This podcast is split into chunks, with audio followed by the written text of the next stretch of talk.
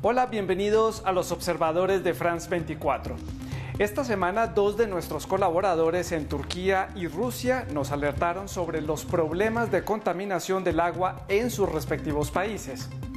Luego veremos la verificación de la semana con una noticia falsa que está relacionada con la vacunación contra el COVID-19 en Canadá.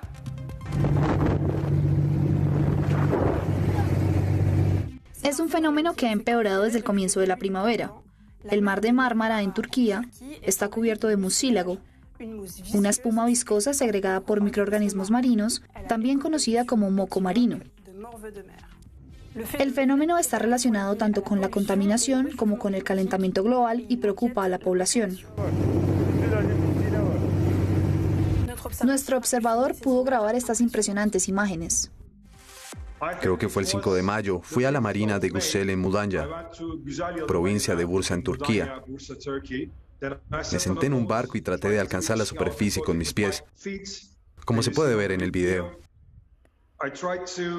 Intenté romper esa capa con mis pies, empezó a oler mal, a algas podridas o algo así. Y creo que eso siguió en la marina durante 10 o 15 días. Volví el fin de semana pasado, vi que el mar estaba verde. No podía ver más de 5 centímetros hacia abajo. La semana pasada salí a navegar y vi que todavía había grandes bandas de mucílago en el mar. Según varios científicos turcos, el fenómeno estaría vinculado a la descarga muy frecuente de aguas residuales directamente en el mar, así como al uso intensivo de detergentes durante la pandemia del COVID-19. Va a tomar mucho tiempo, tal vez meses, para deshacernos del mucílago. Todos tememos que afecte nuestras vidas y más después de la pandemia. Si seguimos contaminando el mar de Mármara de esta manera, durante los próximos 10 años creo que no habrá nada de vida bajo el agua.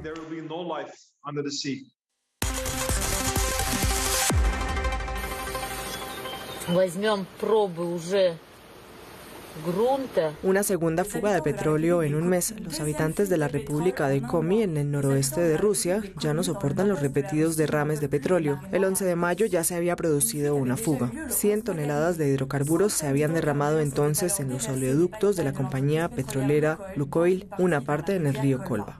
Ekaterina Diachkova es representante electa del Consejo Regional. El 26 de mayo descubrió una fuga de agua salada contaminada procedente de un pozo de petróleo cerca de su pueblo, Bosch.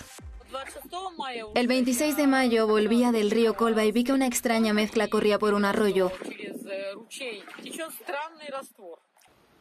Luego intentamos encontrar el origen de la fuga y lo logramos. Era el pozo petrolero 447 del yacimiento de Usinsk.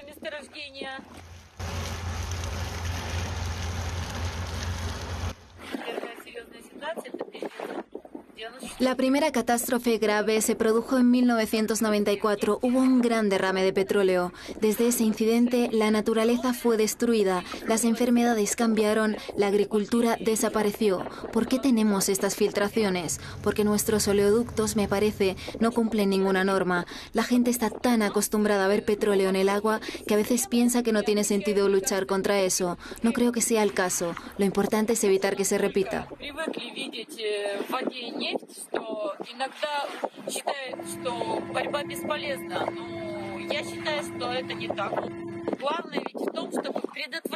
La compañía petrolera Lukoil dijo en un comunicado que la fuga del 26 de mayo fue causada por un fenómeno natural y que no era tóxica. Una explicación poco convincente para el Comité de Rescate de Pechora, que envió las muestras al laboratorio para su análisis.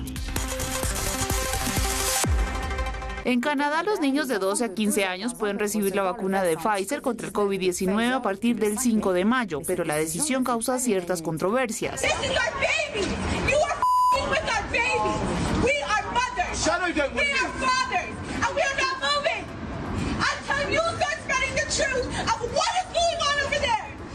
Estas imágenes fueron tomadas en Toronto el 23 de mayo frente a la alcaldía.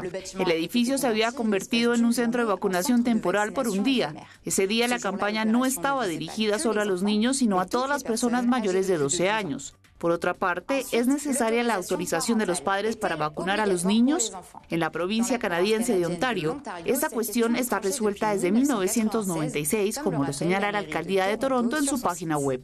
De acuerdo con la legislación provincial sobre el consentimiento para la atención sanitaria, no existe una edad mínima para dar el consentimiento para la vacunación. Es responsabilidad profesional y legal de todo el personal médico obtener el consentimiento informado antes de la vacunación. Así que sí, puede parecer sorprendente, pero en esta provincia un niño puede ser vacunado sin la autorización de sus padres. Por último, en cuanto a la policía, no impedían la intervención de los padres, sino que trataban de alejar a los manifestantes que no tenían ningún vínculo con los niños vacunados. Sus peticiones iban más allá de la vacunación de los niños. Había pancartas contra el uso de mascarillas y frases que atacaban las restricciones sanitarias, como los hechos antes que el miedo. Al final, tres manifestantes fueron detenidos y 2.500 personas fueron fueron vacunadas en este centro el 23 de mayo. En resumen, este video no muestra a los oficiales de policía bloqueando a las personas cuyos hijos están a punto de recibir una dosis de la vacuna. Por otro lado, aunque resulte sorprendente, es cierto que los menores pueden ser vacunados en Ontario sin autorización de sus padres. Es todo por esta semana. Si usted quiere ser uno de nuestros observadores, puede entrar en contacto con la producción del programa. Nuestros datos de contacto los encuentran en sus pantallas. Esperamos sus fotos y sus videos para conocer los hechos que ocurren alrededor del mundo desde el punto de vista de un periodista aficionado. Hasta pronto.